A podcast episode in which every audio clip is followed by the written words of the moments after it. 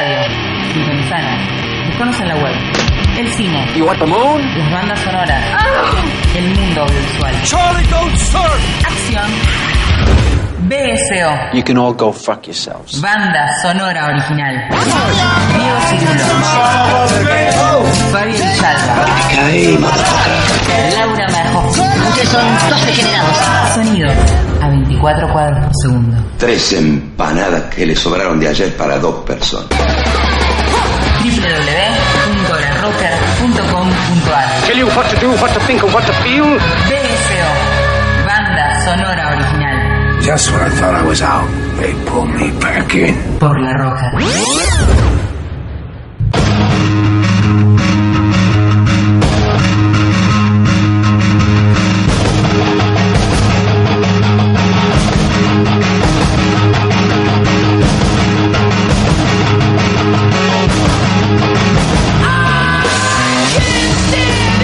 Señoras y señores, bienvenidos a una nueva entrega de banda sonora original. Empieza el mes de diciembre y dijimos, bueno, como estamos cerrando el año, la temporada 6, y bueno, vamos a empezar con un clima un poco más, si quieren, festivo o con un clima un poco más alegre. Entonces decidimos traer a un amigo de la casa que hacía mucho tiempo que no venía, el amigo Vargas. ¿Cómo le va, Vargas? Muy bien, suerte. Martín Vargas, alias Yeso, un amigo de hace muchísimos años, uno de los capos de Shinobi News, este, que lo queremos mucho y está acá para hablar de un tema que nos gusta mucho a los dos. Eh, Vargas, ¿de qué, ¿de qué vamos a hablar hoy? No sé, ten- tengo un poco de miedo también. No, no, no teman, queridos amigos. Eh, seguramente más que temer van a estar regocijados los treintañeros. Pues eso es algo que a más de uno le va a tocar el corazón. ¡Opa! ¿Algo de mí en tu corazón? ¿Algo así? No. No, vamos a estar hablando de las series animadas que nosotros veíamos cuando éramos niños. Exactamente. Particularmente muchas de los 80. Y Sí, hay poquito de los 90. algún alguna pincelada de los 90, algo de los 70 por ahí dando vuelta, pero generalmente 80s. 80, sí. Bueno, vamos a ir por lo que serían tandas de. Porque vamos a, a llevarles a ustedes no la música específicamente, sino los openings, o sea, las aperturas. Así es, que es lo más representativo y lo que más recordamos todos de cada una de esas series. Vamos a tener algunas en su versión original, otras en la versión latino. Lo Latino. cual, eso, latino. En la versión que nosotros escuchábamos de chicos. Para ustedes, porretes que están del otro lado, sepan que doblaban las, este, los jingles, digamos, o los temas que se utilizaban en las series. Sí, sí, igual actualmente también se sigue haciendo eso, pero eh, en algunos casos en particulares se suele respetar la versión original. Claro, pues yo recuerdo siempre Caballero del Zodíaco, que nosotros escuchábamos una canción que no tenía un soto que ver con lo original. Sí, o, o Digimon y demás, que de repente lo único que hacían era mantener eh, la música, pero la letra era una adaptación a, a la región. Claro, claro, totalmente. Bueno, si se quieren comunicar con el compañero Martín Vargas o con nosotros aquí, 11 32 83 98 22, mensajes arroba larrocker.com.ar eh, y si no, buscan ahí Facebook o Twitter y ahí estamos como BCO La Rocker. Primera tanda de, este es tremendo, tremendo. Primera tanda de eh, dibujos animados, como le decíamos nosotros de pibes, sí. este, en donde nos encontramos con una temática que es al espacio. Y ahí tenemos cuatro series: Silverhawks, Mask. Jason the Wheeled Warriors, una rareza que nos va a explicar bien acá el compañero de qué se trata, porque esta es una bizarreada, y una sorpresita para el cierre. Eh, empecemos por Silverhawks, eh, compañero. eh, una serie que nosotros hemos visto mucho, ¿sí? Así es. Que en realidad es- eh, también está esta lógica, ¿no? Que, mm, a ver, nosotros veíamos tan repetidos los dibujos animados, tan repetidas las series animadas, y en realidad por ahí habían durado una, una temporada. O, Sí, es que en realidad no eran muy largas en sí las series animadas. Hay muy raros casos que llegaban a, ser eh, más de 100 capítulos. Muy contados. Y por lo general, eh, las emisiones locales lo que hacían era pasarlas totalmente desordenadas. O sea que no- Sí. no, teníamos un realmente seguimiento de cómo venía la historia capítulo a capítulo, sino que la íbamos viendo mientras tomábamos la leche Exacto. con Nesquik galletitas. Sí, claro, unas vainillas y veíamos Silverhawks, que se estrenó en el año 1986 y tuvo una temporada de 65 capítulos, o sea que duró nada, ¿cuánto duró? Un año y pico. Sí, sí, no mucho más. Bueno, en principio tenemos esta serie que evidentemente los halcones galácticos eran estos justicieros, este grupo que tenía mucho a ver, eran muy parecidos a los Thundercats. Sí, de hecho sentido. es una serie que vino después y que es de la misma compañía.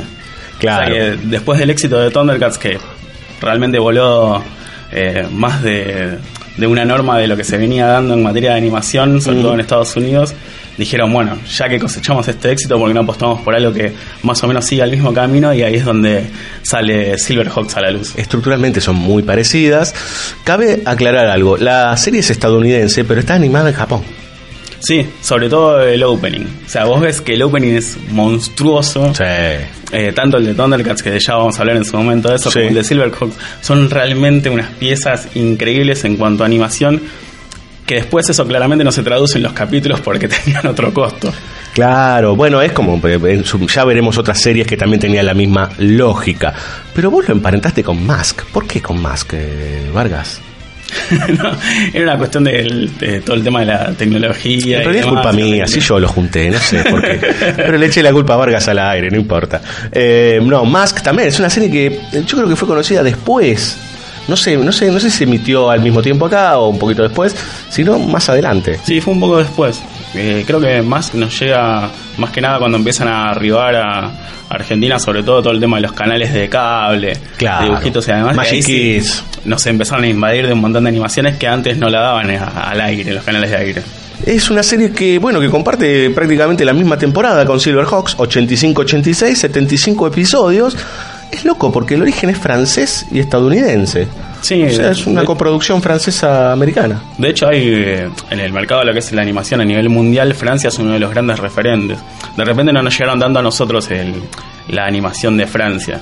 Tal vez sí de cosas más puntuales, que eran más apuntados a chicos, cosas más naif, pero Claro. no de este tipo de producto. Claro, estamos hablando acá de, de animaciones de acción. Sí, de acción para chicos, Ciencia muy ficción. apuntado también a todo lo que es eh, que haya merchandising alrededor de eso. Sí, total. De hecho, en uno de los bloques vamos a hablar de cómo el merchandising produjo dibujos animados, lo cual ya es toda una cuestión. Pero lo cierto es que Mask es la abreviatura de Mo- Mobile Armored Strike Command. Madre mía. Bueno, esta es la misma época de G.I. Joe. Andamos Sí, sí. por ahí, digamos, Estamos ¿no? promedia la, la época de Show Show y de hecho tiene esa cuestión entre eh, de milicia, una estructura muy de grupos de, de comandos, sí etcétera. es muy evidente que lo cual podría hablar de una época también de cómo se, se, se llevaba a la gente este mensaje bueno tuvieron los dibujos de Rambo en esa época también un poquito después eh, Sí, fines de los 80 Muy pro American Hero. Exactamente exactamente en este caso bueno son este grupo Mask que pelean contra unos tal Venom puede ser Algo Sí, así. así es. este eh, y tienen como estos este, especies de armaduras este especiales y Sí, demás son como unos cascos que eh, le ayudan a comandar de mejor manera unos vehículos que eran medio transformables. Eh, también muy en sintonía con, con los vestigios que nos fue dejando Transformers también. Totalmente, bueno, sí, una marca dejó Transformers, que ya hablaremos en su momento, qué marcas dejó y qué marcas se borraron de la mano de algunos que andan dando vueltas por la pantalla grande. Además de todo esto, tenemos Jace y los guerreros rodantes. No sé, explícalo vos, Vargas. Yo esto no lo conozco, no lo vi nunca. No, es una rareza, la verdad que de, de todo el conjunto de, de- de series que fui eligiendo por la música principalmente, Sí, claro. esta es la más rara de todas. Jace es un muchachito que hereda de, su padre le- unos vehículos que son una mezcla biomecánica entre plantas y, y pseudotanques de guerra. Ah, bueno. ¿Pero quién lo veía esto? ¿Vos solo? No. Y seguramente no, ¿sabes que no me acuerdo? yo y algún otro gato loco más. Pero esta seguro, seguro que se pasó bastante después acá. No era una Sí, sí, serie no, muy no, conocida. llegó era- con- eh, contemporánea que fue Claro. lanzada en el mercado afuera. Bueno, serie de la casa animadora Dick Entertainment, estaba di- distribuida por Saban, digamos, ¿no? O sea, que tuvieron, como- no sé si el monopolio, pero que tenían una pila. No, de hecho Saban sí es un, fue un monstruo dentro de lo que es el, el mercado infantil para televisión yankee. De hecho, Saban es, eh, para que les venga a la memoria a todos, eh, de qué se trata, son los que importaron Power Rangers. Claro, claro, Ni más totalmente. ni menos. Y inventando toda esta cosa de que los tipos te- tenían la acción en Japón y, en Estados Unidos filmaban este, la acción viva, digamos, o sea, Sí. y combinaban después. Eh, bueno, ¿y, y esta serie de qué, de qué va? Alguien que busca, diga, está un personaje ahí, Audric, vos decís, y toda esta cuestión. Eh, también una temporada 65, o sea, también vuelve otra vez a convivir con las otras dos series que son todas de la misma época. Sí, Así es. Sí, en este caso se trata de este chico Jace, que junto con un grupo de justicieros está luchando con gente que le robó al padre, que era Ujú. científico, toda esta tecnología Ajá. mecánica y están evitando que esos malos dominen todo el mundo Claro. con, con esos vehículos que son mitad planta, mitad tanque, una cosa rarísima. Muy bien, señores, y si hablábamos de mezclas y de esta cosa de, de agarrar pedazos de uno y poner pedazos de otro, la sorpresa de este bloque es evidentemente Robotech, eh, una serie que, a ver, que se llamó Robotech en el mundo oriental, eh, occidental, perdón, o sea, para el mundo oriental es Macros, pero hay algo más ahí, digamos. ¿Cómo fue la mano con Robotech, Sí, en realidad lo que, lo que pasó es que Harmony Gold, Sí, que es una productora estadounidense, lo que hizo fue adquirir eh, los derechos de tres series animadas japonesas, entre ellas Macros, que fue la primera temporada de Robotech, y eh, hizo toda una ensalada, un tijeretazo, como para que tuviese cierta coherencia el, el hilo de las tres eh, historias seguidas, él lanzándolo con todo el tema de la protocultura y demás. Exacto. Pero sí, la, la más emblemática es, eh, sería Macros. Claro, que además tuvo una gran cantidad de cómics, digo, tuvo después eh, ovas, hubo un montón de cosas después acerca de Macro. Sí, que fue De- la que tenía los Varité, que estaba Rich Hunter. eh, La, la que más recordamos todos, sí. digamos, ¿no? Porque supuestamente son las tres temporadas supuestas, son tres generaciones o algo así, ¿no? Sí, sí.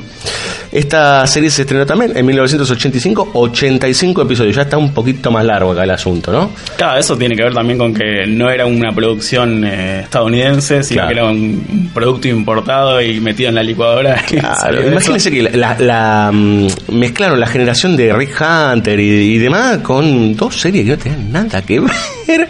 Este, de hecho, uno recuerda mucho las famosas motos que se convertían Sí, en los armaduras. Claro, no tienen un soto que ver con el universo macros. Claro, que esas de Mospeada, con los bichos claro. que eran unos símil cangrejos llamados Simbits. Una Bueno. cosa muy rara. Que de Eh. hecho también en eh, algo muy curioso que pasó en Harmony Gold en ese momento es que eh, la serie tenía un cantante. Y, eh, y contrataron a una persona para que compusiera todos los temas que iba a cantar ese personaje durante la serie. Que de hecho eh, vino a un evento, a dos eventos ya, este señor, y nos contaba ¿no? todas las peripecias que tuvo que hacer contra Harmony Gold porque no le dejaban usar sus propios temas. Ah. O sea, tuvo que readquirir los derechos de sus propias creaciones para poder girar con eso. Tremendo. Pues es que hace poco nosotros entrevistamos a Bill Plimpton. Eh, que, bueno, para mí particularmente es como un verdadero animal de la animación independiente. Y el tipo nos contó que a él lo vinieron a visitar de Disney. Eh, ponele cuando él hab- había pegado con su primer corto y le ofrecieron un palo verde. Nada más y nada. Nada más y se lo, le ponían la valija de arriba. Y el tipo dijo, me, me daban un palo verde, yo era feliz de por vida, animaba todo lo que quería. Ahora, ¿sabes qué? Me dijeron, todo lo que animes, dibujes o escribas es propiedad de Disney, de acá a la eternidad. Y el tipo dijo, no. Uno puede decir, ah, qué bueno. Bueno, el tipo dijo no y hoy es un tipo que es exitoso a su manera, digamos, no es un multimillonario ni nada por el estilo, pero le, querían, a ver, comprar la vida, si querés, ¿no? Como decirle, bueno, ¿sabes qué?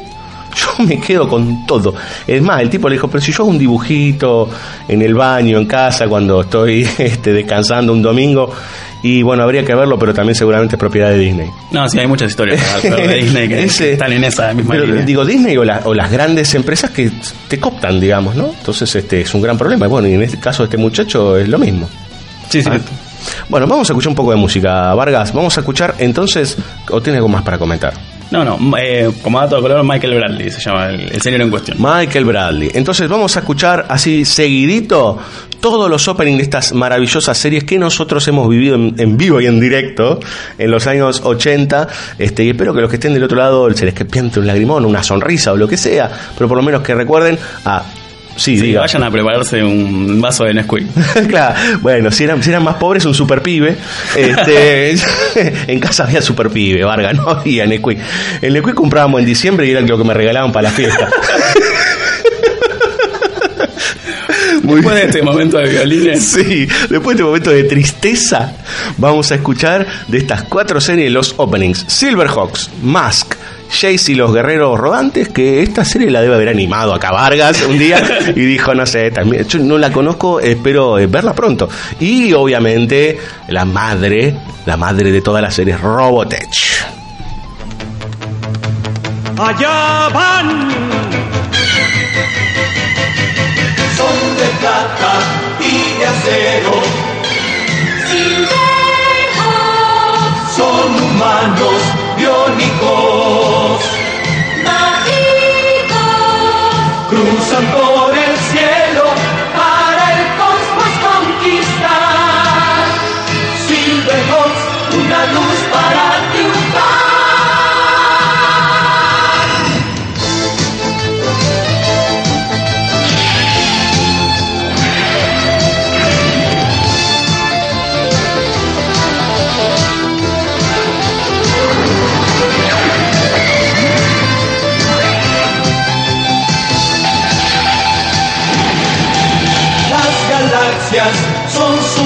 Meta.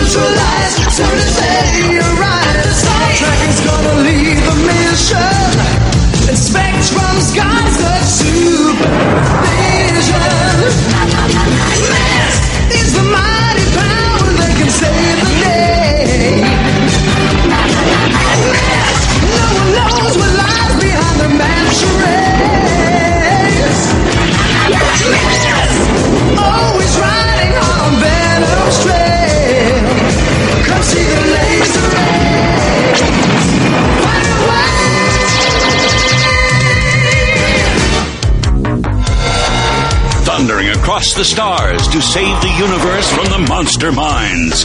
Jace searches for his father to unite the magic root and lead his Lightning League to victory over the changing form of Sawboss. Wheeled warriors explode into battle. Lightning strikes. There's a power that comes from deep inside of you. It's every day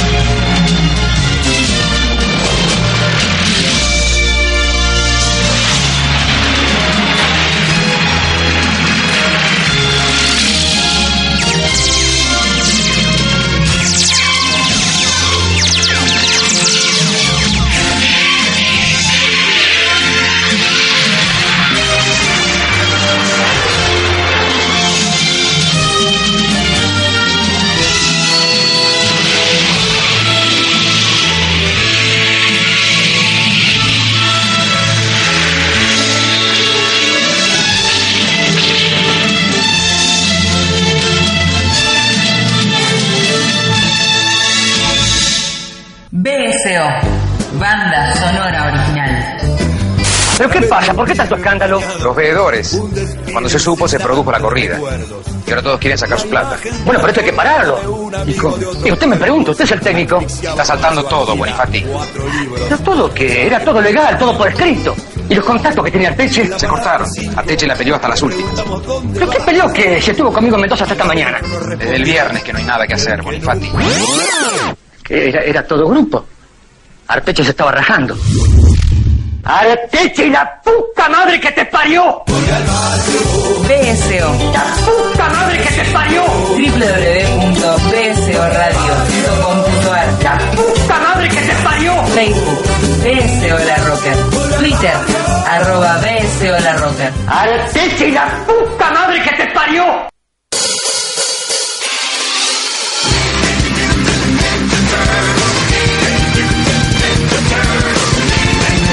El eh, compañero Vargas dice, se me eriza la piel, loco. ¿Me subes un poquito la música, Juano?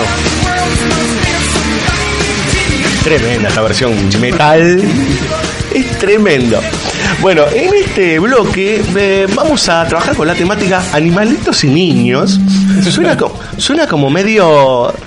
No sé, no, no- dejémoslo ahí.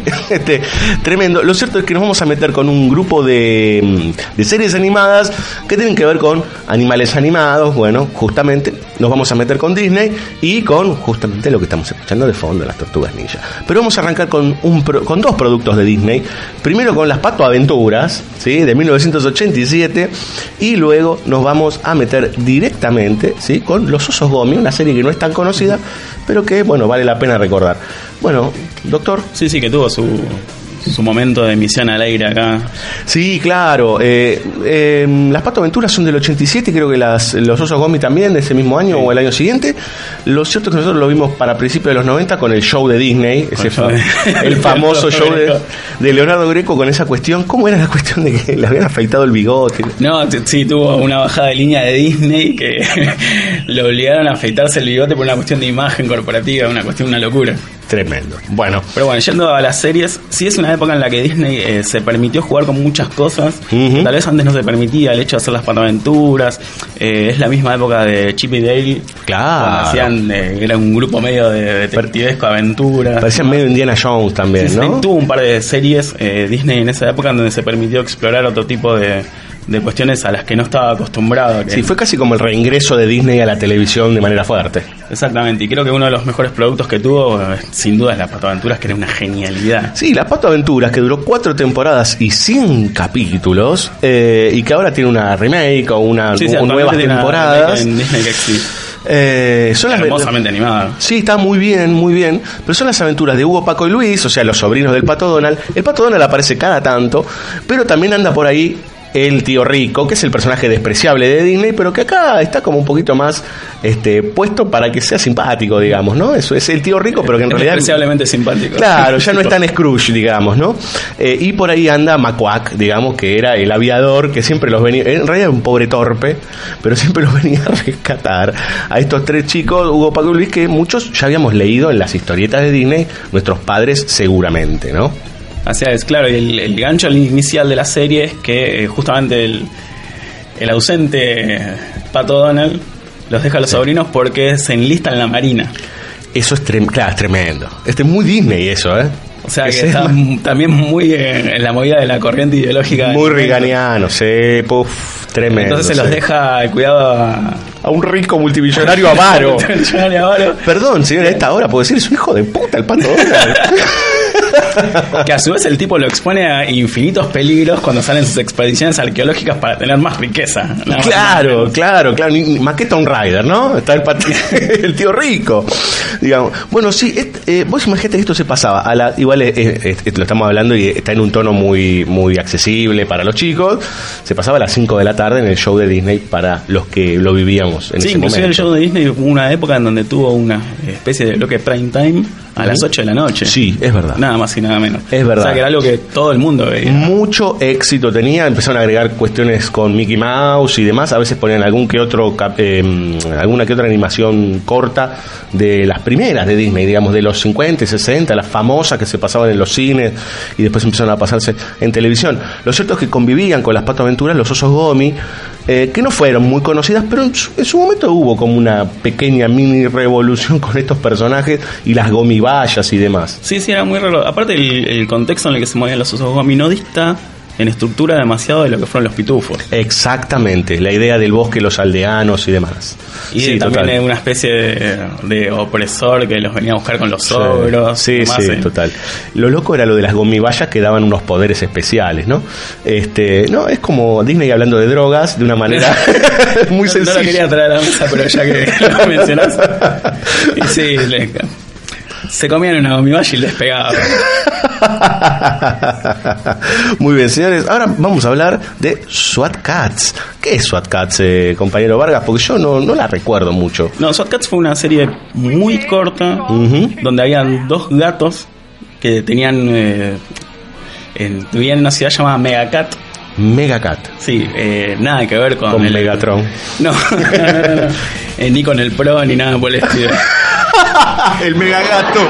Así que, Ese es eh, el ultra gato, ya no es mega, es ultra gato. que eran eh, eh, dos gatos que manejaban un avión. El Megacat. En la ciudad. buenísimo. Así que imagínate, lo raro del, del asunto es que era una serie muy de acción. Producida por Hanna Barbera. Claro. Ah, Que mirá. nada que ver con la corriente de lo que venía produciendo Hanna Barbera. Claro. Hanna Barbera. Los picapiedras, sí. Spring, eh, no, supersónicos, bueno, sí. to- Todas series extremadamente naif. Sí, Y claro. aparte también la calidad de la animación que tenía SWAT Cats era muy superior a los que- productos que tenía eh, acostumbrado a mostrarnos Hanna Barbera. Que de hecho. Bueno, el ellos fueron los, padres de eh, los padres animadores de Tommy Jerry. Sí, Hanna-Barbera. sí, sí. El motivo por el que se cancela era porque fue considerada muy violenta para ser un producto de esa compañía. Fua, mira, mira. Así que imagínate, Y fue era corta. super cool. 23 capítulos, o Sí, sea, muy muy, cortito en 1993. Ahora ya avanzamos en los 90.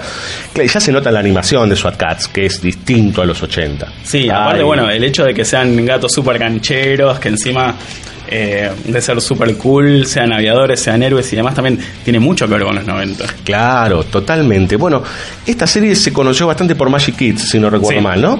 Este, o sea que era una- algo que se veía más en cable que en televisión abierta. Las otras dos las vimos todos en la televisión abierta, en el viejo canal 11. SWAT Cats era un producto que pudimos ver con esas primeras señales de, mm, de animación para niños en canales particulares en cable. SWAT Cats, los, bueno, esto, esto es tu especialidad, Vargas, los motorratones de Marte. Otra bizarreada, ¿no?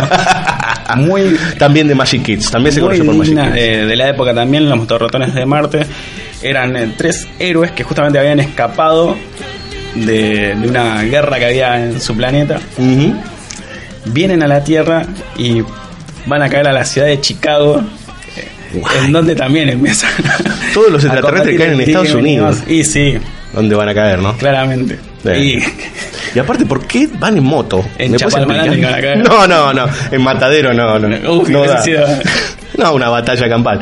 Pero bueno, pero escúchame. Super motoqueros y demás también una cosa una imagen muy digna de la época en donde las bandas de rock y glam metal también reinaban los charts del momento Claro. previo a la llegada del grunge Claro. Esa era la imagen cool que Claro, el gran ya estaba, por, yo te, te diría ya muriéndose, porque en 1993, este, al año siguiente fallece Kurt Cobain, estaba en el top en realidad, ahí el, el grunge. claro, el tema es que a lo que es la imagen que le podías dar a los chicos no iban a tomar al grunge No. como una sino que la, No. la cuestión cool venía más por lo que ya había pasado de moda que era El grunge, glam metal y demás. digamos, hay una palabra que sobrevive al grunge por, por arriba, es como una cosa medio suicida, digamos, y depresiva, no, no, claro. Esto era super cool. Claro, totalmente. 65 episodios en 1993, creada por Rick Angar. Eh, bueno, esta también es esta toda esa camada de, de series animadas que nosotros vivimos gracias a esa señal que ya no existe más, que es Magic Kids, este, y Locomotion en paralelo, que también nos traía mucha animación oriental. Eh, pero en este caso, vieron que estamos hablando mucho de lo que es occidental. Sí, estaba también eh, Big Channel. Big Channel, claro, totalmente. Una señal que eh, murió más rápido, digamos, ¿no? Este fue como rápidamente. Claro, en ese momento reinaban para chicos eh, Big Channel, Sí, Magic Kids y sí. Cablin. Claro, Cablin, totalmente. Que ahí ya inclusive había sketch para los chicos. Sí, sí, de una genialidad. Sí, totalmente. Que de ahí salió una generación de actores que después se hicieron famosos en la, en la televisión de aire, por decir, ¿no? Siguiente, el mundo de Bobby, señores. Este también, bueno, si, si estamos hablando de cuestiones relacionadas con esta señal de cable particular, todas estas iban unas atrás de la otra. Vos ponías ahí, te quedabas horas viendo estas, este, estas series animadas. Esta sí es enteramente norteamericana, la serie, de origen Fox. Apareció otro monstruo ahí dando vueltas, 1990. También uno los veía como medio con delay las series, la verdad era eso. Llegaban las latas. Este, y tuvo ocho temporadas, creo fue una de las series más largas este, de las que estamos viendo hoy. Eh, y era muy interesante porque se enfocaba todo en las aventuras de un niñito y su familia. Sí, sobre todo de, de Bobby, que la particularidad que tenía era que era un chico con una imaginación extrema. Claro. Entonces terminabas viendo como si estuviese sucediendo algo de lo que le pasaba en la cabeza cuando se topaba con una situación cotidiana y empezaba a soltar su imaginación y a flashear cualquiera. Claro. Entonces, Acá no necesitaba ninguna gomibaya el niño. No, no, no. Ya Sí, venía innato. Pero vos fíjate que es algo extraño. Hasta ahora hemos visto que todos tenían una, dos temporadas, 70, 100 capítulos. Acá estamos hablando de 8 años de supervivencia, digamos, ¿no? Para una serie que aparte, digo, en su, en su lógica era muy minimalista, era muy, muy chiquita. Sí, el tema es que también el mundo de Bobby tenía esa estructura símil sitcom. Claro. Entonces sí, yo creo verdad. que también eso es lo que le ayudó a sostenerse. Y era muy, ama- muy amable de ver también. Y era claramente, era, no solamente la podían disfrutar chicos, sino grandes también. Y había muchas situaciones de, de la convivencia cotidiana de la familia en donde cualquiera que la viese podría haberse reflejado.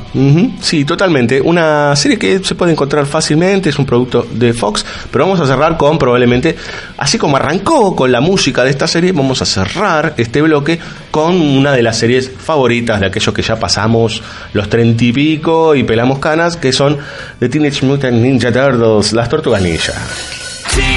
Un éxito. Posta que me emociona mucho. Un éxito, un éxito. mucho, eh, las tortugas ninjas, soy gran fan. Eh, y lo, lo curioso del caso es que es un producto que nació en el mercado de los cómics independientes. Había nacido en una editorial llamada Mirage Comic, que era una editorial muy chiquitita. Y Kevin Etzman, que es el creador de las Tortugas Ninja, lo hizo como una sátira. En realidad. Lo hizo, A, a, que a las películas de ninjas. a- no, hizo como una sátira burla, homenaje también a nada más y nada menos que Frank Miller. Ah, la pelotita. De hecho, la, la portada de- del el primer número de las Tortugas Ninja es muy similar a la portada de Ronin. Ah, mira, mira, sí, sí, sí, que eh, es la, la portada del Ronin sa- como saliendo del agua con la espada, ¿ese es? De hecho, hay muchas cosas que tienen que ver con el universo de Frank Miller. De hecho, el, el origen de las Tortugas Ninja es muy similar al origen del Daredevil de Miller. Mira, o sea que hay una línea directa entre Eastman y Frank Miller en la creación de las tortugas ninja. Mira, yo no lo desconocía. por Y era una cosa bastante bizarra y era mucho más violento de lo que nosotros eh, vimos después en la serie animada. El tema es que la empresa que adquiere los derechos para hacer la serie animada reinterpreta todo ese universo de los cómics y lo hace más digerible para los chicos. Claro, totalmente. Para los chicos y para, lance- para que sea un producto vendible a nivel merchandising, ¿no? Porque de las tortugas ninjas salió cuanto muñeco, remera, tacita y lo que se te ocurra. Claro, exactamente. De hecho, después salieron tres películas en esa época. Tres. Eh, después pasó mucho tiempo hasta que salieron dos más, ya con este con live action, digamos. Sí, y sí. hubo animadas también. en Estaba 3D. Vanilla Ice, man. Estaba Vanilla Ice, exactamente. que era bastante un músico top en el momento que había hecho la, la canción oficial de las tortugas ninja. Claro. El rap. El ninja el rap. El ninja rap. Para, encima hablando de rap, acá había un show de las tortugas ninja eh, a fines de los 80 con el hijo de Juan Carlos Santavista. Así es. ¿Sí? El mítico Minguito. El mítico Minguito, en donde también había canciones propias inventadas aquí en nuestro país. Unas cosas muy bizarras. Yo de niño las cantaba y las bailaba. Hoy me da un poquito de vergüenza porque eran como medio tremendas.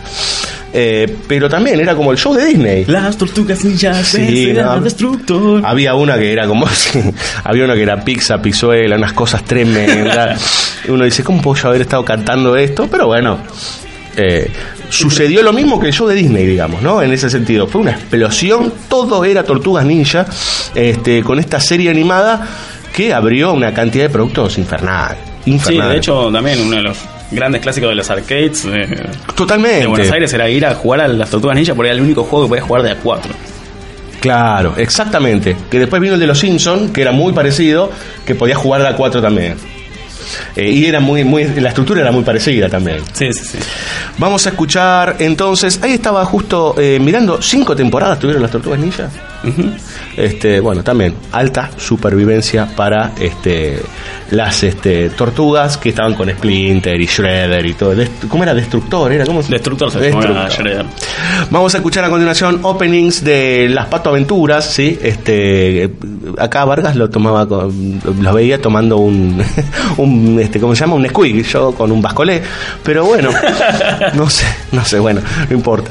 Eh, las Pato Aventuras, luego vamos a escuchar eh, opening de los Osos Gomi, seguidito los SWAT Cats y los Motorratones de Marte, el mundo de Bobby y las Tortugas Ninja Diga. Claramente la mejor tortuga ninja es Rafael, chicos, sépanlo. Inspírense en Rafael. Escuchamos todos los openings de todas estas series. Muchas aventuras hay en Pato con los chicos malos y también los buenos. Habrá misterios, historias reales, patos, uh, grandes aventuras con los patos. uh, pato aventuras las llamamos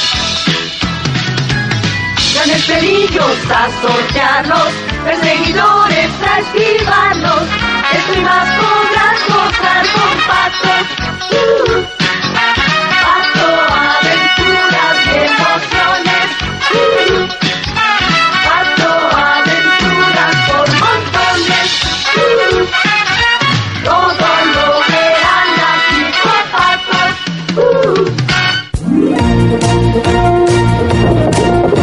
and daring, courageous and caring, faithful and friendly with stories to share. All through the forest they sing out in chorus, marching along as their song fills the air. Gummy bears bouncing here and there and everywhere. High adventure that's beyond compare. They are the gummy bears. Magic and mystery are part of history, along with the secret of gummy berry juice. The legend is growing, they take pride in knowing the fight for what's right in whatever they do.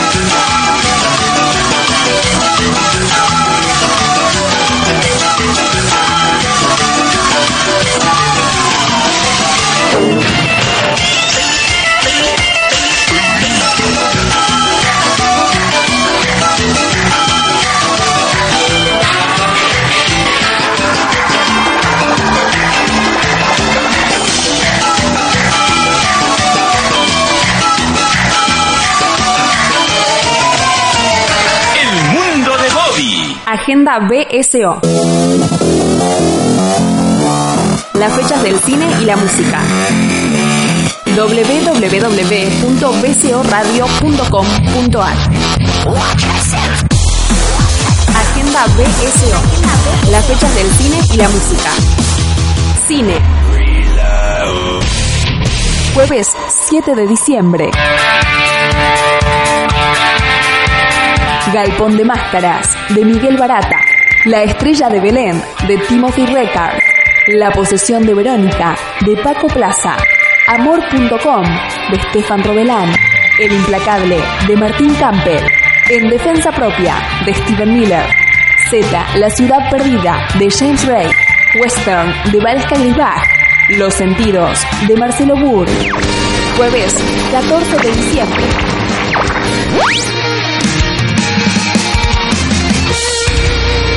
Star Wars Episodio 8 de Ryan Johnson. Good Time de Johnny Benizati. Please Stand By de Ben Lewin. Jueves 21 de diciembre. La Navidad de las Madres Rebeldes de John Lucas y Scott Moore. Amantes por un Día de Philip Garrel. Shippers Creepers 3 de Víctor Salva. El Gran Showman de Michael Gracie. Música. 7 de diciembre. Apocalíptica en Teatro Coliseo, Buenos Aires. Estelares en la trastienda, Buenos Aires. Café Tacuba en Teatro Gran Rex, Buenos Aires. 8 de diciembre. The Wailers en Estadio Obras, Buenos Aires. Carajo en Teatro Vorterix, Buenos Aires. 9 de diciembre. Vos no soy ni Tercera en la trastienda, Buenos Aires. Eruca Sativa en Estadio Obras, Buenos Aires. Las pastillas del abuelo en Auditorio Sur, Temperley. 14 de diciembre. Yamiroquai en Hipódromo de Palermo, Buenos Aires. Peteco Carabajal en Club Cultural Matienzo, Buenos Aires. Iván Noble en Niceto Club, Buenos Aires. 15 de diciembre. Arca de Fire en Tecnópolis, Buenos Aires. Paloma del Cerro en Shirgu, Buenos Aires. Pampa Yakuza en La Trastienda, Buenos Aires. Onda Vaga en Teatro Cultural Conex, Buenos Aires. Poseidótica y Carca en Niceto Club, Buenos Aires. 16 de diciembre. Ciro y los Persas en Estadio Luna Park, Buenos Aires. Gorilas en Tecnópolis, Buenos Aires. Divididos en Teatro Flores, Buenos Aires. Abel Pintos en River Plate, Buenos Aires. 22 de diciembre. Pilsen en Uniclub, Buenos Aires. 23 de diciembre. Dos minutos en Teatro Flores, Buenos Aires. Eterna Inocencia en Teatro Vorterix, Buenos Aires. Argentino en Teatro Sur, Buenos Aires. 26 de diciembre. Ataque 77 en Niceto Club, Buenos Aires. 29 de diciembre. Kevin Johansen en Teatro Cultural Conex, Buenos Aires. Agenda BSO. Las fechas del cine y la música. www.bsoradio.com.ar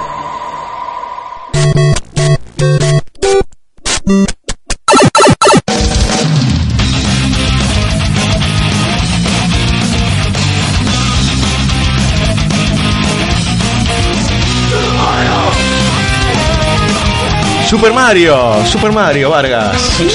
Che, estoy, así como muy loco porque está buenísimo este programa en donde estamos rememorando cosas que no le diría porque yo a Vargas lo conozco desde el secundario, digamos, pero que como somos de la misma edad, del mismo tiempo, de la misma época, hemos hablado mucho, digamos, teniendo la misma edad, lo cual ya eso implica mucha afinidad y recordar Sí, todos esos momentos. claramente. Claro, totalmente. Eh, y por ahí ustedes que están del otro lado y son más jovencitos, dicen, che, ¿y esto que miraban estos bizarros qué era? digamos, o entienden algunas animaciones que hay hoy, digamos, porque por ejemplo muchas de estas ya han tenido sus remakes o, vol- o sus nuevas temporadas a través del tiempo.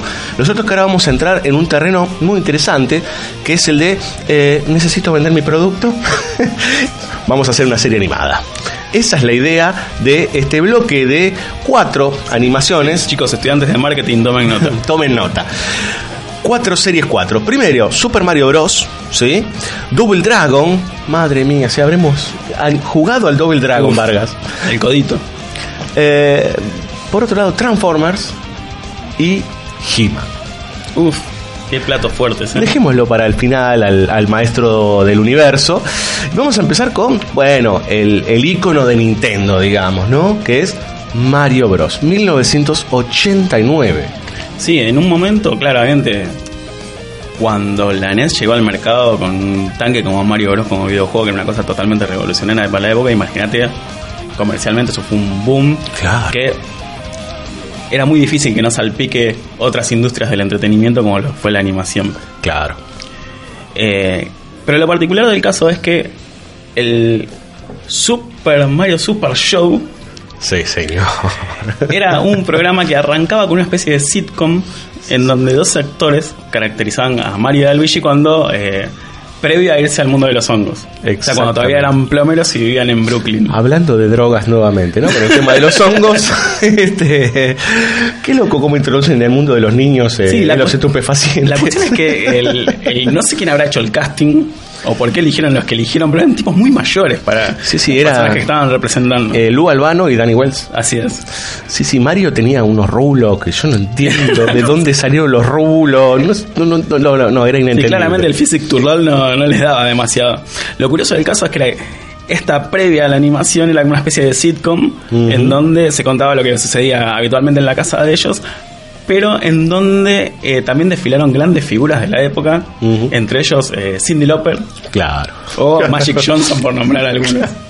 Qué bizarreada, claro, Y totalmente. que después sí, una vez que hacían esa pequeña introducción de, de sitcom dentro de lo que era live action, ahí sí pasaban a la animación, que era una animación que duraba alrededor de unos 10 minutos, en donde sí se abocaba a lo que pasaba dentro de los videojuegos. Todo lo que es el mundo de la animación pasaba dentro de lo que del universo de lo que nos habían presentado los eh, primer y segundo episodio de la saga de Mario Bros. Y los cupas, lo de Honguito, la princesa. La princesa, el Koopa, el honguito. eh, y de hecho, lo curioso del caso es que el show no solamente tenía el- la animación de Mario Bros, sino que los viernes daban un capítulo de la leyenda de Zelda. La leyenda de Zelda, claro. Otro videojuego emblemático de Nintendo, claro. Así que del lunes a jueves iba Mario Bros, viernes la leyenda de Zelda. Todo esto para promocionar, evidentemente, lo que después fue un verdadero boom en los años 90 y ya a fines de los 80, que fueron los videojuegos hogareños. Así es. Que ya existían, digamos, ¿no? El Atari y demás, pero la explosión y la entrada, del, sobre todo del mercado japonés al mundo, fue como, wow, ¿no? Sí, sí, de hecho fue una de las grandes eh, ventanas a las que hizo que se termine de masificar eh, los productos de Nintendo. De hecho también en esa rodeando esa época habían hecho una animación que se llamaba Capital N, Mm. que era un nene que era absorbido por la consola y que era un héroe dentro del mundo de los videojuegos, una cosa muy loca también. Sí. Pero por otro lado, hablando de videojuegos, también se necesitó promocionar o habilitar a Double Dragon, que nosotros lo conocemos más por el videojuego que por la animación. Es este, una animación que duró poquito, 26 capítulos en el 93, o sea, ya el videojuego tenía como mucha carga. Parece que lo querían revivir un poco, ¿no? Claro, en realidad lo que hicieron es agarrar el concepto del videojuego y ver si podían explotarlo en, en otra industria como es la de la animación. De hecho, cambia muchísimo lo que es la esencia del producto de Doble Dragon al saltar a la animación. Claro. Sí, y aparte pensando que 93 venimos de el tope de Street Fighter. O sea, todos consumíamos Street Fighter como videojuego central y el Double Dragon había quedado un pasito atrás. Y es un poquito más viejo y además eh, los arcades ya empezaban a tener otro tipo de, de- de atractivos y no sé si lo hicieron puntualmente para revivir la franquicia de los juegos, pero sí claramente está emparentado y es eh, no se puede analizar una cosa sin, sin no, claro, otra. totalmente. De hecho, está hecha por Dick Animation, es estadounidense la serie. Sí, de hecho Dick Animation está involucrado en más de una producción de la época. Bien, bien. Eh, bueno, artes marciales, estos dos señores que van por las calles. Esto es algo que se repitió muchísimo en, en mucho videojuego, que era esto de los tipos que tenían que ir a combatir a los malvivientes por la calle. Sí, pero en el caso de la animación contaba con una trama bastante particular que era que eran hermanos separados. Claro. Que es. Con un padre desaparecido. En donde eh, no, no eran Kenny Ryu en este caso, pero eh, Billy Jimmy Lee. Sí. eh, una de las de los corazones de la trama era que estaban buscando a su padre y eh, uno quedó con los buenos y el otro se lo llevó al amo de las sombras. De hecho, era como el, el segundo al mando del amo de las sombras hasta que el amo de las sombras lo traiciona, se da cuenta de su origen, vuelve con su hermano y ambos guerreros dragones van a combatir con el amo de las sombras para que obviamente no, no lleve a cabo sus planes maléficos como todo malo de turno. Muy bien, señores, y si hablamos de malos, malos, recontra re malos, Megatron es uno de los más malos del mundo. Es el malvado villano de los Transformers, una serie que fue excesivamente exitosa en Argentina. Eh, de hecho, se han hecho algunas copias medio barretas como los Gobots, que Sí. recuerdo que eran como, bueno, a ver, vamos a buscar, a ver, a ver, robots que se conviertan en vehículos. Transformers acá fue un verdadero hit. Eh, tuvo también, es un producto de Hasbro. Así es. Que se hizo a partir de los muñequitos que habían este, producido ellos. Claro, básicamente la serie la, la financiaron para vender muñecos, ni más ni menos.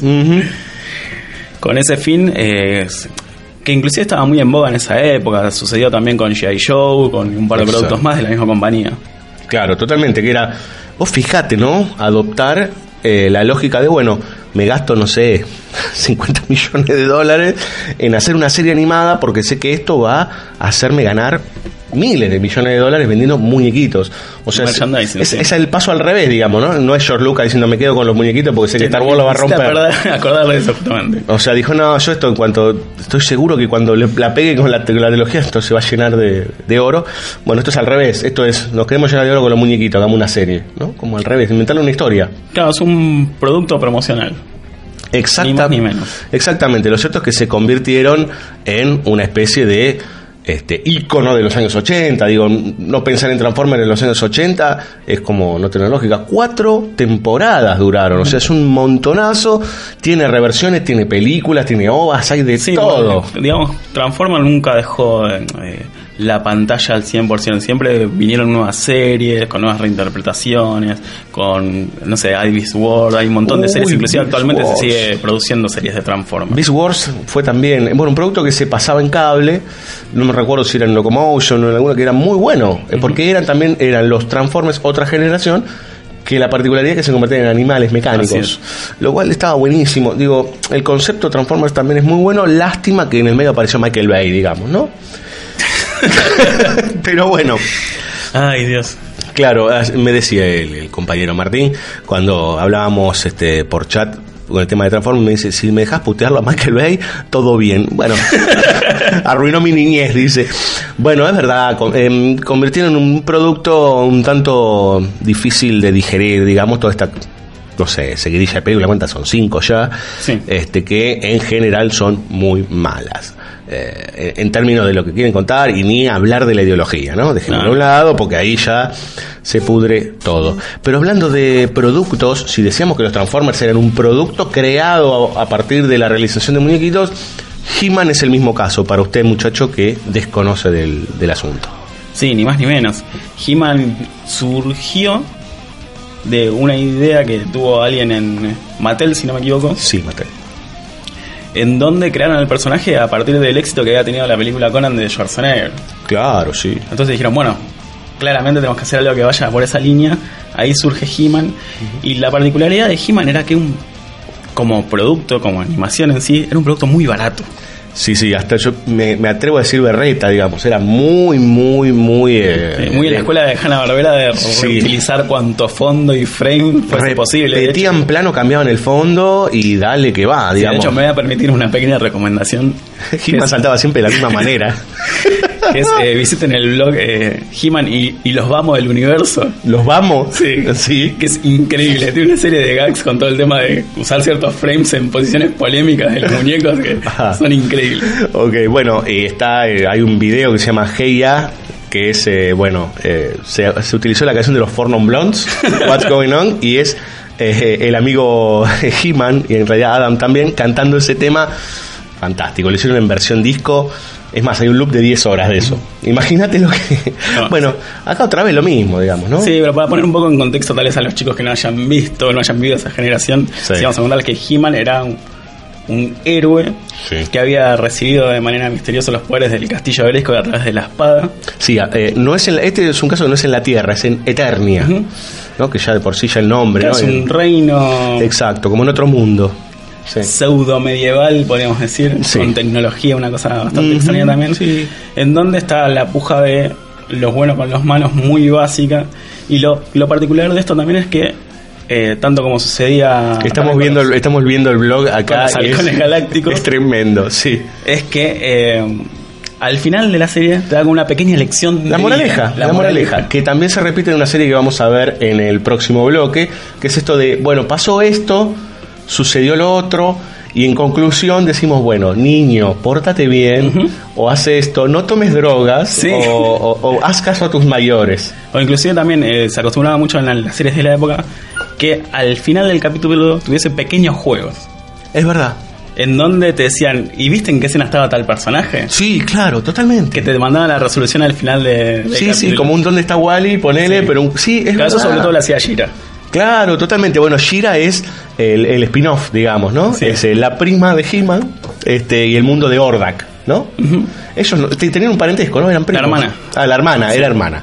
Bueno, que es muy loco porque en la serie nunca se mencionó la de He-Man hasta que aparece Shira y ahí sí, ah, había Sí, una porque había que hermana. vender muñecos para las chicas también. claro. Yo estaba muy saturado. Lo cierto es que de los muñequitos, los muñequitos estaban buenísimos. O sea, Estaban eran muy buenos, Los cuerpos eran todos iguales, pero después hicieron tantas variedades, la tecnología de personajes que nunca aparecieron en la serie. Sí, Cosas de hecho así. hay gente que es exclusivamente coleccionista de los muñecos de He-Man. Yo te tengo que decir una bestialidad que hice hace más de 10 años. Yo tenía el Battle Cat original y lo vendí por una guitarra. Ay. Original. Espero que, esa- que haya- que las melodías que salieron de esa guitarra hayan valido la pena. Eh, no. bueno, He-Man también, otro de los grandes íconos de la década de los 80. No había ningún niño que por lo menos no tuviese, aunque sea una copia berreta de los muñecos de He-Man. Todos esperábamos tener, aunque sea uno. Este, los que eran más agraciados te llevaban a tener el castillo de Greco, el que tenía trampas. eh, el, el de Skeletor también tenía la pantera esa con felpa. Bueno, Sí, sí, increíble. era espectacular. Bueno, todos estos productos que les contamos, todas estas animaciones, vienen a partir de, o en su mayoría, de la necesidad de o realzar o de vender un eh, producto particular en un mercado muy particular. ¿Quiere escuchar eh, los openings de todo esto? Claramente sí.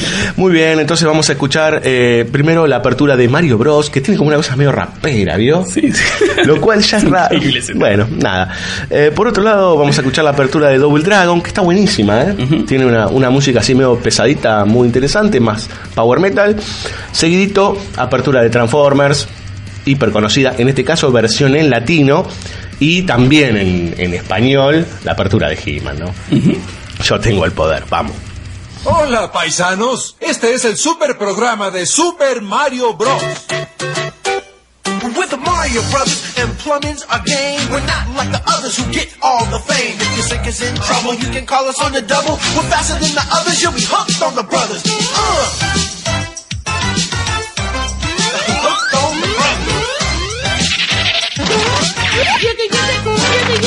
Yo, you're in for a treat, so hang on to your seat. Get ready for adventure and remarkable feats. You'll meet the Koopas, the Troopers, the Princess, and the others. Hanging with the plumbers, you'll be hooked on the brothers to the bridge.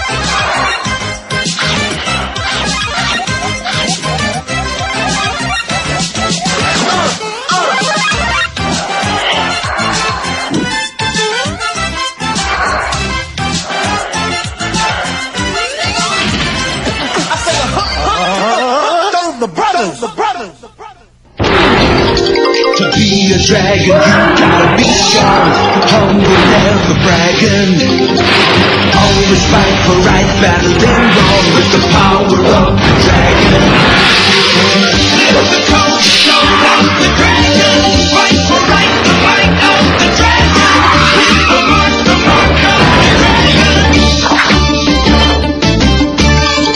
It's the dragon. Never intentionally harm another. Do not battle if you can avoid it. Jimmy and Billy Lee are Dragon Masters now. Dragon Master was born with the mark of the double dragon.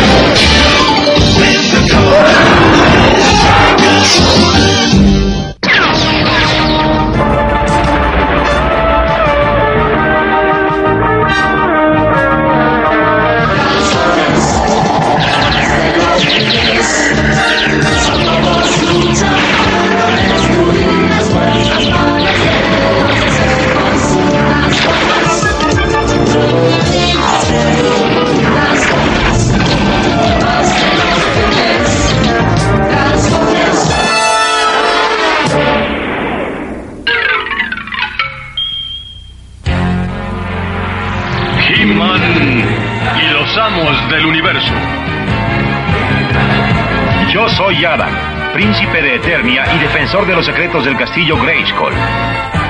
Él es Kringer, mi más querido amigo. Fabulosos y secretos poderes me fueron otorgados el día en que levanté en alto mi espada mágica y dije, por el poder de Grayskull.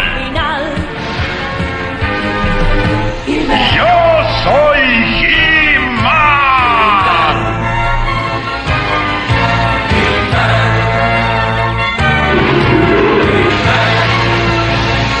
Se convierte en un felino superpoderoso y yo me transformo en He-Man, el hombre más poderoso del universo. Solo tres seres comparten este secreto. La reina Sorceress, Man of Arms y Orco. Juntos defendemos el castillo Grayskull de las demoníacas fuerzas de Skeletor.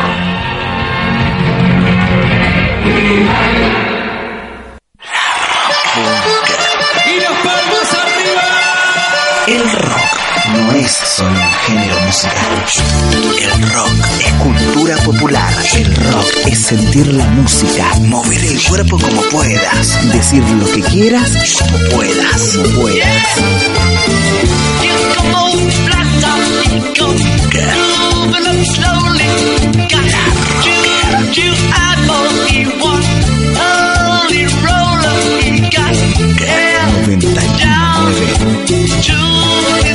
El rock es desenfado, amor, tolerancia. Es que ya tiene un bombón asesino, se sabe un bombón bien latino. El rock es escuchar la rocker y Bunker 919, la red social del rock, la red social del rock. Descubrí el hosting ideal para tu sitio y sumate a la plataforma de servicios más avanzada de Latinoamérica, elserver.com. Elserver.com. Web hosting profesional. Intertexto. Tu emprendimiento necesita una mano. Necesita una mano. Intertexto. Consultora cultural. Te simplificamos la vida administrativa, contable, impositiva, de organización financiera y de gestión. Intertexto. Intertexto. Si tenés un emprendimiento cultural, llámanos. 53682696. 53682696. O visitanos en intertexto.com.ar. Intertexto. Consultora cultural. Donar sangre no produce ningún daño al organismo ni contagia nada. Se utilizan materiales estériles y descartables. Donar sangre es necesario, salva vidas. Súmate a la campaña para llegar a un millón de donaciones de sangre este año. Te necesitamos. La tienda del rock, Remeras, tazas, libros, pines, diseños exclusivos de tu banda favorita. Envíos a todo el país. Todos los chicos tienen remeras rockeras. Hacé tu compra en la tienda del rock.com.ar. Una remera rockera para vos. La tienda del rock.com.ar. Los niños de las comunidades indígenas necesitamos para ir a la escuela. Y también nos hace falta para estudiar. Además, muchos nos tenemos para conectarnos y sobre todo para jugar como todos los chicos. Los niños, niñas y adolescentes indígenas necesitan muchas cosas, pero empecemos por escucharlos. Ignorarlos contribuye a su exclusión. Hagamos que sus derechos se cumplan. UNICEF. Prendas personalizadas. Bajo Mundo. Facebook.com. Barra Bajo Mundo Ropa.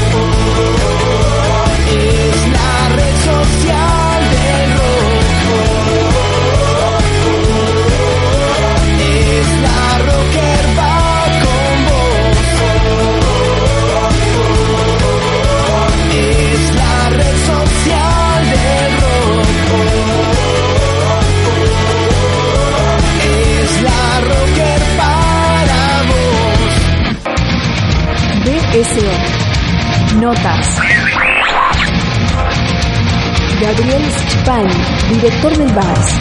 Festival Buenos Aires, Rojo Sangre. Del 30 de noviembre al 7 de diciembre. Bueno, el, el Festival Rojo Sangre es un festival temático, un festival de cine de terror fantástico y bizarro. Esta es la edición número 18, hemos cumplido la mayoría de edad. Eh, empezamos en el 2000, eh, en el 2000 empezamos muy chiquitito en, una, en un microcine en una facultad de, sociales durante tres días del día de semana, creo que era lunes, martes y miércoles. A partir de ahí empezamos a, a crecer, pasamos al San Martín, el San Martín del Cicamerelo, cuando era una sala inca, después y finalmente donde estamos ahora, que es en el complejo multiplex, que este año, coincidiendo con los cuando cumplimos años, por primera vez tenemos dos sedes diferentes. Siempre se hizo en la Valle 180, este año a la Valle 180 le agregamos el complejo de Belgrano, que es en Vuelta Obligado 2199. Y la idea siempre fue esa, la de ir creciendo muy de a poco, consolidar lo que se creció y después ver qué otro salto se podía dar, siempre paso a paso, ¿no? Y este año, bueno, estamos desde el 30 de noviembre hasta el próximo domingo, 10 de diciembre, de las 2 de la tarde hasta las 12 de la noche. Y los viernes y sábados hay trasnoche. Festival Buenos Aires, Rojo Sangre. Empezamos con una muestra, después por, por 3, 4 años más siguió como muestra, hasta que decidimos tomar la decisión de pasarlo a ser festival festival, esto significa que tenía que haber competencia, y ahí es cuando se inició la, empezamos con la competencia internacional, competencia iberoamericana, que es la que siempre está fija, y hay veces que como este año tenemos competencia bizarra, eso depende de la cantidad de películas y la posibilidad de armar toda una sección, ¿no? Y obviamente era la competencia de cortometrajes, porque bueno, los cortos son los que realmente más nos llegan, nos llegan casi mil cortos, que es una barbaridad pero bueno, de- hay, hay muchas ganas en el mundo y sobre todo en Argentina y Latinoamérica de hacer cine de terror. Y, y eso se refleja. Y también ese crecimiento de este festival fue producto de ir lleva, ir, fue de la mano del crecimiento del género en Argentina. El BARS logró que el terror que era inexistente en Argentina y que tenía un solo nombre que era Narciso Bañez Menta, cuando se habla de terror en Argentina se habla de Narciso Bañez Menta, En 1988 se estrenó Alguien te está mirando, que fue una película de terror, y ahí se cortó, no apareció más nada de terror. Así que el festival lo que hizo fue, eh, al dar un ámbito en donde todo el mundo podía presentar sus, sus cortos y sus largos, que ya se empezaron a hacer en forma incipiente, en forma muy independiente, pero se hacían, y no tenían ningún otro lugar donde pasarla, bueno, el, el VARS logró crear ese ámbito y eso permitió que mucha gente empezara a filmar sabiendo que había un festival donde podía mostrar su, su material. Y así fue creciendo a tal magnitud en donde en un momento el Instituto de Cine se dio cuenta que había una movida muy grande independiente de género que les pasaba por el costado y que empezó a, a- esas películas muy independientes empezaron a aparecer en todos los festivales, empezó a tener venta en festivales y dijeron, bueno, evidentemente hay que cambiar la, la mentalidad. Y así fue que empezaron a dar créditos y subsidios a films de terror. Y por suerte hoy por hoy se estrenan en Argentina entre 5 y 6 películas de terror todos los años amén de las de una treintena de películas que se hacen en forma independiente que se sigue haciendo y mucho. El terror en los jóvenes eh, pega mucho más y esos jóvenes que después quieren intentar hacer algo desde el audiovisual, lo primero que se les ocurra y el, y el primer género que, que agarran y que toman a mano es el terror. Festival Buenos Aires, Rojo Sangre. Algún cambio hay desde, desde lo formal, hay un cambio hay desde las instituciones, porque bueno, cuando yo empecé y cuando empezó el Barça en el 2000, eh, yo que también hice la carrera de realizador, fui con mi guion para intentar ponerlo en el Inca, fui a hablar con varios productores en su momento y la respuesta era siempre la misma, eso no es lo nuestro, eso no es cine argentino, o eso es un género menor que lo hagan los yankees. Por suerte el VARS lo cambió, lo modificó, el instituto se modificó y ahora saben que el terror es un género muy masivo que va a los jóvenes, que es una de las grandes este, deudas que siempre tiene el cine argentino, ¿no? Llegar a los jóvenes argentinos que vean cine argentino. El, y de hecho la, la pauta te da también de que todas las- todos los jueves se estrenan películas de terror en Argentina, con lo cual hay una gran cantidad de gente que consume ese género y eso, bueno, es muy importante. 20 años atrás eso era casi mala palabra el terror. BSO. Notas. El año pasado fue la primera vez que trajimos un invitado internacional, que fue Ruggero Diegato, y este año dijimos, bueno, podemos y, y vamos a, a reincidir en eso, y traemos a este segundo invitado internacional, que es Mick Garris. Mick Garris es conocido por dos cosas sobre todo, él ha adaptado mucho a Stephen King, tanto en pantalla grande como en pantalla chica, y sobre todo es el creador de Master of Horror, que es esa serie que tuvo dos temporadas de películas de 30 40 minutos en las cuales las dirigieron los más grandes directores de, de género de terror del momento, de todo el mundo. Entonces él trabajó con Darío Argento, con eh, John Carpenter, con los japoneses, con los chinos, con Takeshi Miike, eh, George Romero. Entonces es como que eh, él los juntó a todos para, para todos ponerlos en un, para hacer un, un especial de estas características. Y bueno, él es muy reconocido por eso, él también es, es- director, conocido como productor por eso. Y es muy importante y es muy bueno tenerlo acá porque va, va a ser, va a marcar cómo es trabajar con Stephen King, cómo es adaptar a Stephen King y cómo es que se le ocurrió y logró juntar a todos los grandes del, todos los monsters of horrors de, del mundo para esas dos temporadas de, de Master of Horrors, ¿no? Vamos a presentar eh, eh, una película de él, más dos capítulos de Master of Horror, más la charla, y al final queda ya el sprint final de las películas, bueno, todavía se están mostrando 20 películas en competencia internacional, la competencia iber- iberoamericana, los cortos de competencia internacional y, novedades y, y- preestrenos que, que todavía de acá al sábado, de acá domingo se van a seguir dando. Y el sábado a las 6 de la tarde es la, la ceremonia de premiación donde tendremos todos los, los ganadores de los diferentes de las diferentes secciones. Festival Buenos Aires, Rojo Sangre, del 30 de noviembre al 7 de diciembre. BSO. Notas. Se me acaba de ocurrir que tú y Duro podrían trabajar juntos. En este caso. Ella es una mujer, señor. BSO. Hammer, es tu meta hacer de mi vida un infierno en la tierra.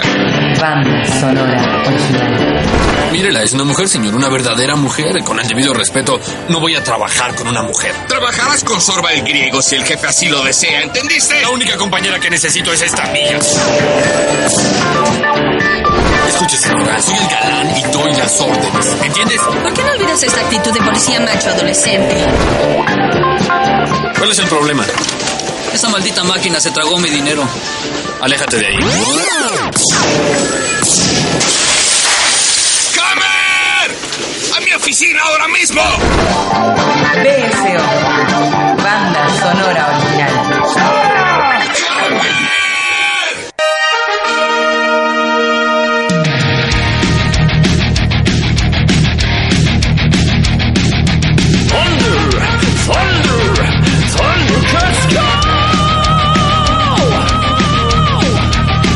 Bueno, la música lo dice todo, compañero.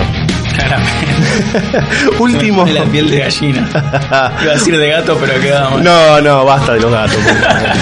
Este, último bloque de la noche, acá trabajando con el amigo Vargas, eh, viendo todas estas series y openings de los años 80 y parte de los 90 Sí, por ahí. ¿por qué no haciendo un recorrido por nuestra infancia de alguna manera? Y básicamente sí, sin, sin nostalgia, sino con, con cariño, digamos, ¿eh? de las épocas vividas, tratando de transmitirles a ustedes lo mejor posible, lo que nos pasaba a nosotros con estas series que estaban buenísimas. Llegamos al turno de, hablábamos antes de productos que se generaban a partir de la idea de vender merchandising, por otro lado teníamos los animalitos y niños, al principio hablábamos del espacio y ahora vamos con los superhéroes. Así, derecho viejo. Totalmente. Eh, La seguidilla es la siguiente. Thundercats, que es la música que estamos escuchando de fondo. Por otro lado, eh, tenemos Shem, que ahí vas a explicar vos, porque Shem es una superheroína. Este, Spider-Man, que sé que es de un gran gusto tuyo. Sí, claro. Y por otro lado, un doblete de series de el probablemente el más grande super recontra mega archihéroe que ha dado el mundo, que se llama Batman. Este... no, no, ese es tuyo. El, el Batman es el más grande. Por favor, no nos peleemos aire.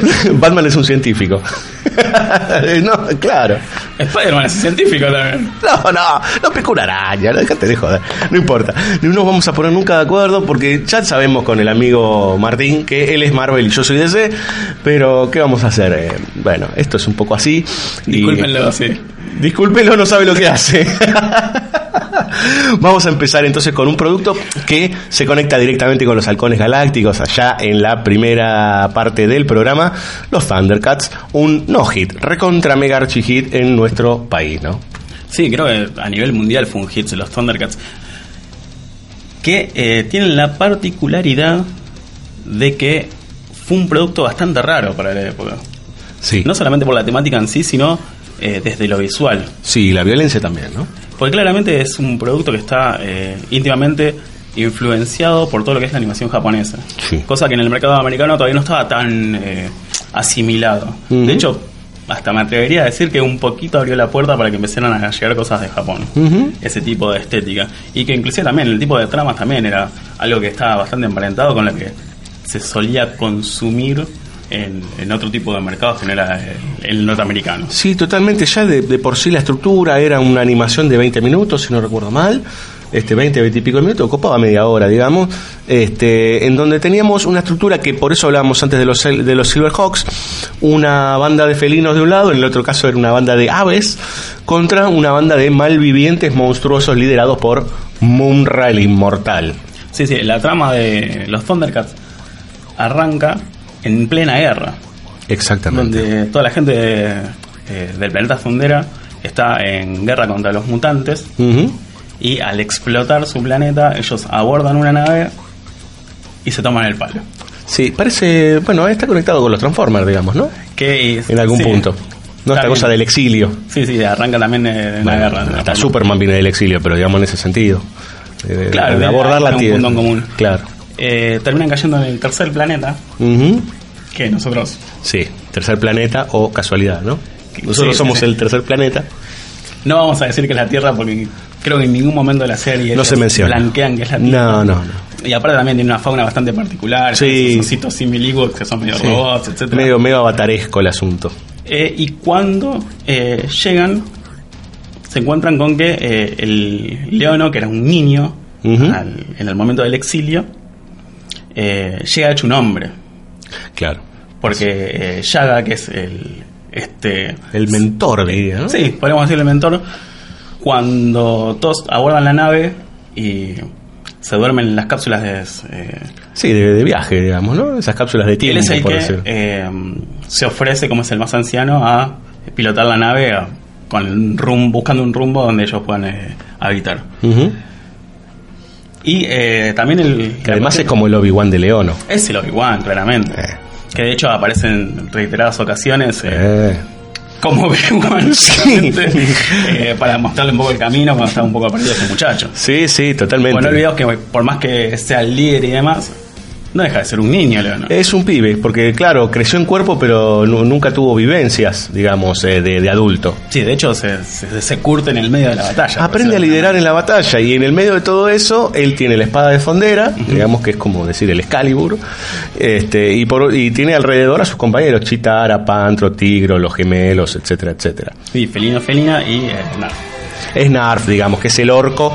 es el orco, el orco de los este Sí, todas de los a tener un pseudo patiño que era el que Sí, chistes. un, un citripio, digamos, una cosa así, esta cosa como del comic relief que se dice tanto, y que también era partícipe, bueno, en el, en el otro caso era el que, eh, ¿cómo se llamaba? El, el niñito que chiflaba en los Silverhawks. El niño de cobre. El niño de cobre, que eran los que daban el, como el paso más este, cómico, si querés, o más ameno, y que generalmente estaban ligados a la moraleja al final. Exactamente.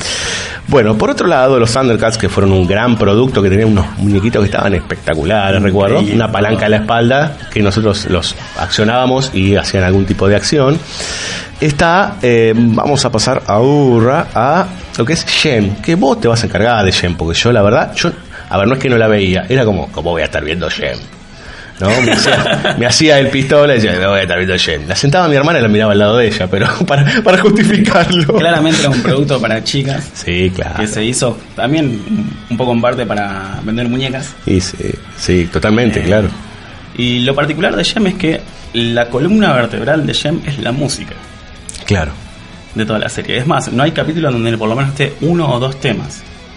Que lo que me llama mucho la atención es que no hayan eh, sobreexplotado un poco más eso como pasa en el mercado japonés, el tema de las músicas.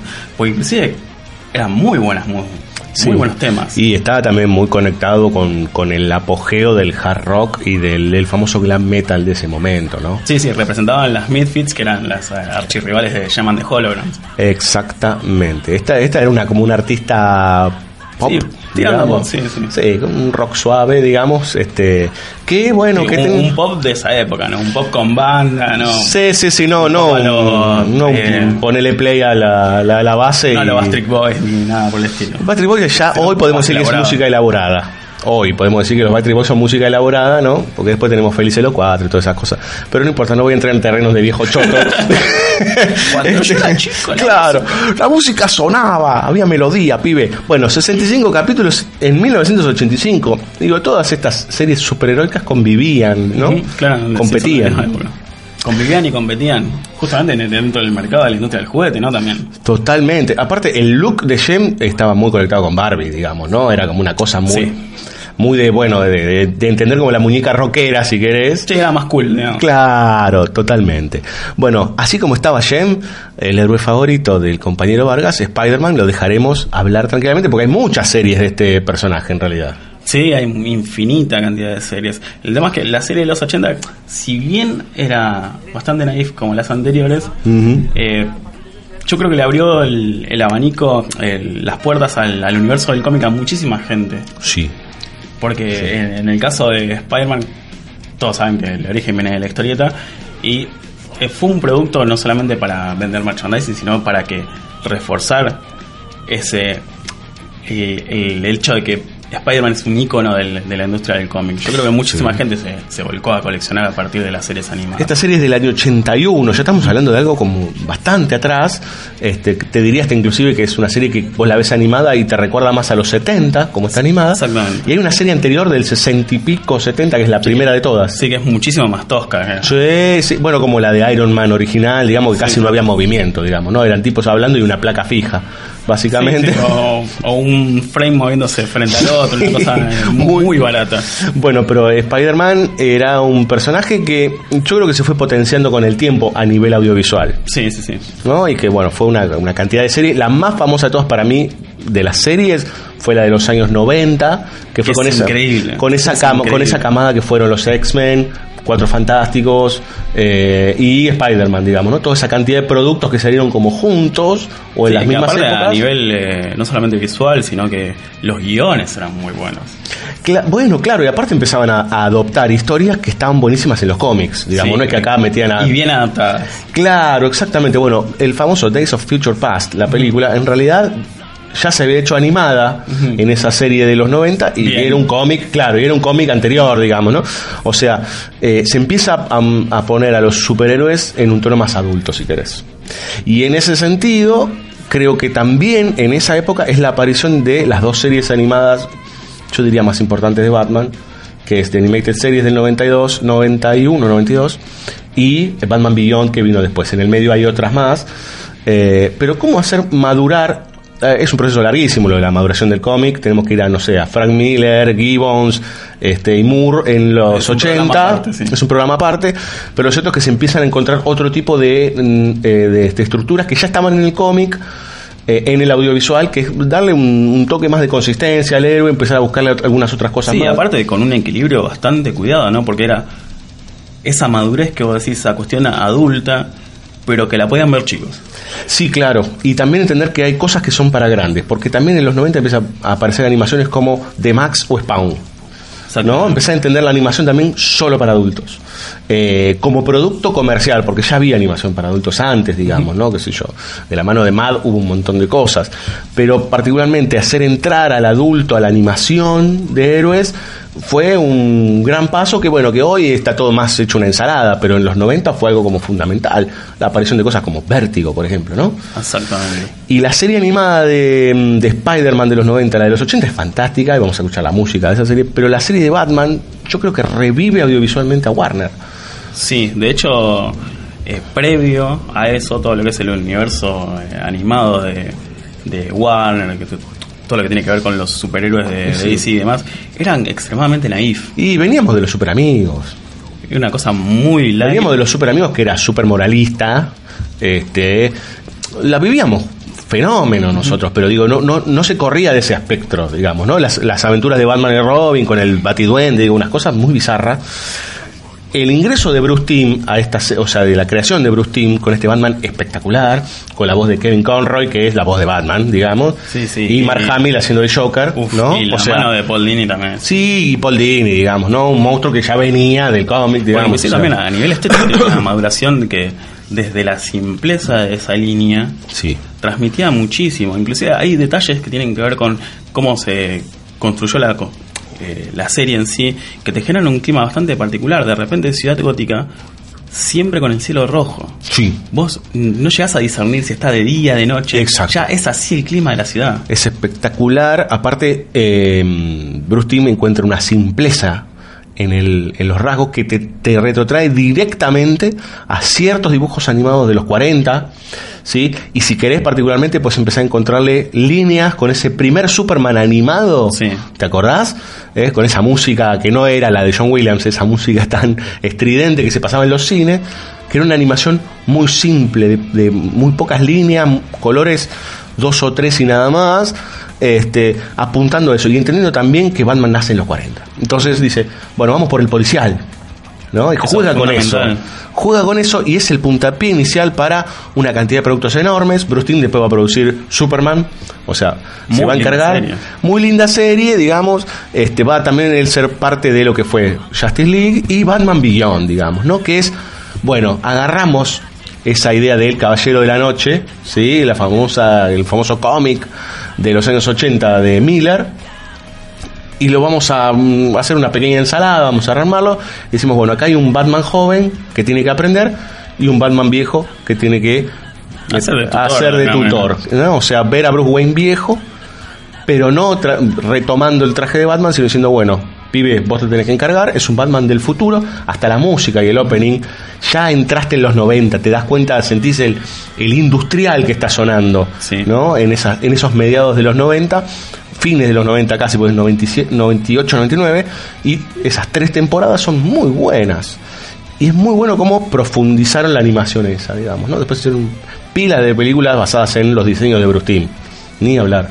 Sí, de hecho también el, la cuestión de que Batman Millón tuviese una estructura muy similar en cuanto a origen con el Batman original, esta cuestión de que le asesinan al padre, que Sí. quiere venganza. Sí, etcétera. total, total, totalmente. Yo creo que justamente ese es uno de los motivos por los cuales eh, Bruce Wayne lo termina adoptando como, como su sucesor de alguna manera. Exactamente. Vamos a escuchar una seguidilla de openings, señoras y señores, dedicados a estos superhéroes que nos moldearon nuestra infancia, querido Vargas. La verdad fue así.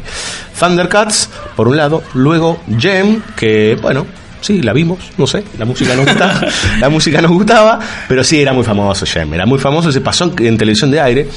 Eh, Spider-Man, esta versión de los años 80, que cuando escuchen el, la canción van a decir, ah, esta era, porque hay mezcladas, está la- la- también la versión de los Ramones, Sí, vuelta por ahí. esa serie con eh, Spider-Man y sus amigos. Spider-Man, oh, sí, claro. Que estaba con, con Iceman. Sí, estaba en amor. Sí, sí, era una locura. Bueno, Spider-Man y pegadito las do- los dos openings de Batman de Animated Series de 1991 y ahí nomás, al seguidito, esta versión medio industrial de Batman Beyond.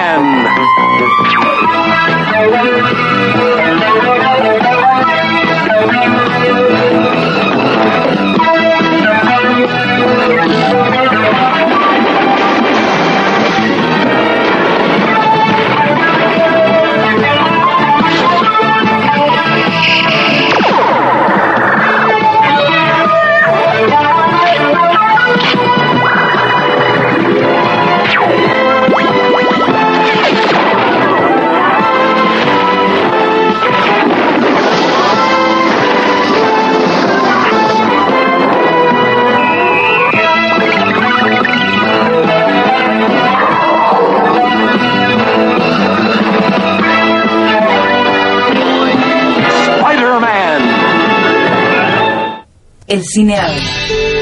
El cine escucha. Estás borracho. No, borracho no. Un poco picadito nada más.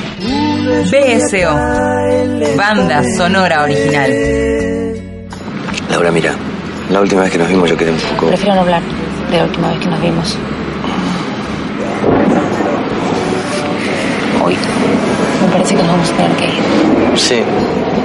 ¿Qué pasa? ¿No te gusta más la lluvia en la cara? Una vez te dije que no quería hacer más boludeces, ¿no? Y También me dijiste que no estabas enamorada. Pero que eso no importaba. Que lo importante era el cariño, el respeto, que el amor te quema. Cambié de idea. Ah, Ahora quiero algo que por lo menos me chamusque un poco. BSO. Banda sonora original. Por la roca.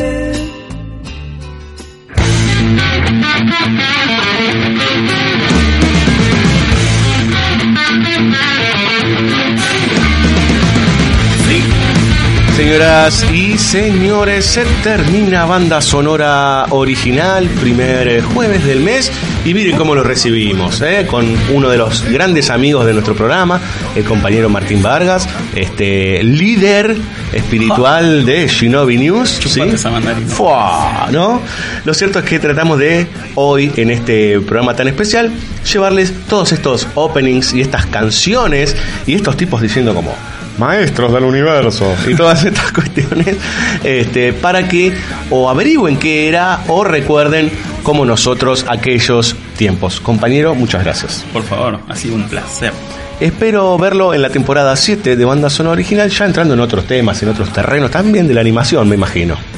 Vamos a ver qué nos depara el futuro. Veremos. Este, ¿A qué haremos el próximo 2018? Lo cierto es que estamos contentos siempre que los amigos vengan a nuestro programa, al piso de Radio La Rocker. Gracias a nuestra querida radio, gracias a la gente de FM Bunker. Eh, también le agradecemos a la gente de la sala llena. Le tengo que volver a agradecer a la gente de Shinobi porque lo tengo al lado, ¿no? Eh, es como, bueno, siempre muchas gracias porque nos promocionan, porque siempre están haciéndonos el aguante este, con nuestros programas y con su página, ¿no? Entran a shinobinews.com.ar. Com. Son internacionales los muchachos. Este, y son grosos, sépanlo en serio. Muy bien, señores, nos vamos con un tema que, obviamente, el programa lo va a cerrar Varga, porque me dijo, este es el tema con el que yo crecí. Yo no le creí mucho. no le creí mucho, pero me dijo, está re bueno y para mí estos dibujos animados estuvieron buenísimos. No sé, cerralo vos, Vargas, gracias a todos. Y eh, después, en la semana que viene, nos vamos a encontrar con Villalba por ahí. ¿eh? Vargas, todo suyo. Muy bien. Acá se viene el plato fuerte de la noche. Uh, mirá cómo arrancó. no solamente porque la serie es una de mis favoritas de la época, sino porque el tema es mi favorito definitivamente de la época. Estamos hablando de No Guns No Glory, el tema que va a sonar a continuación, de la serie Galaxy Rangers.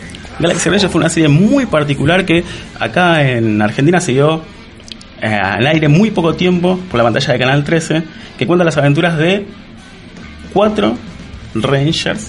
O sea, serían policías. Sí, unos, Porque, sí, son vaqueros policías. unos cowboys, sí, claro. cowboys y demás que eh, lo que hacen es viajar de colonia a colonia, cuidando obviamente que no pase nada con el crimen y demás, y son unas especies de super soldados.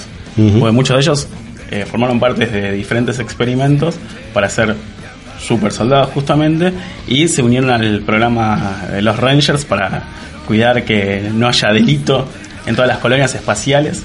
Cuidaremos la libertad del mundo. Sí, no, obviamente esto es un producto muy, muy digno de la época, Sí. muy, baja línea, Sí, claro. pero que en cuanto a animación, trama y demás, y lo que propone Galaxy Rangers es increíble. Creo que el producto que más se le equipara es eh, Brave Star, Uf, claro. que también está muy en la misma línea. Sí, señor. Pero los Galaxy Rangers claramente tienen más onda y tienen este increíble temón con el que vamos a terminar este programa. Lo que le digo, señora, corra los muebles y ponga la música al palo. Señoras y señores, el tema de Galaxy Rangers que se llama No Guns Glory. Chau.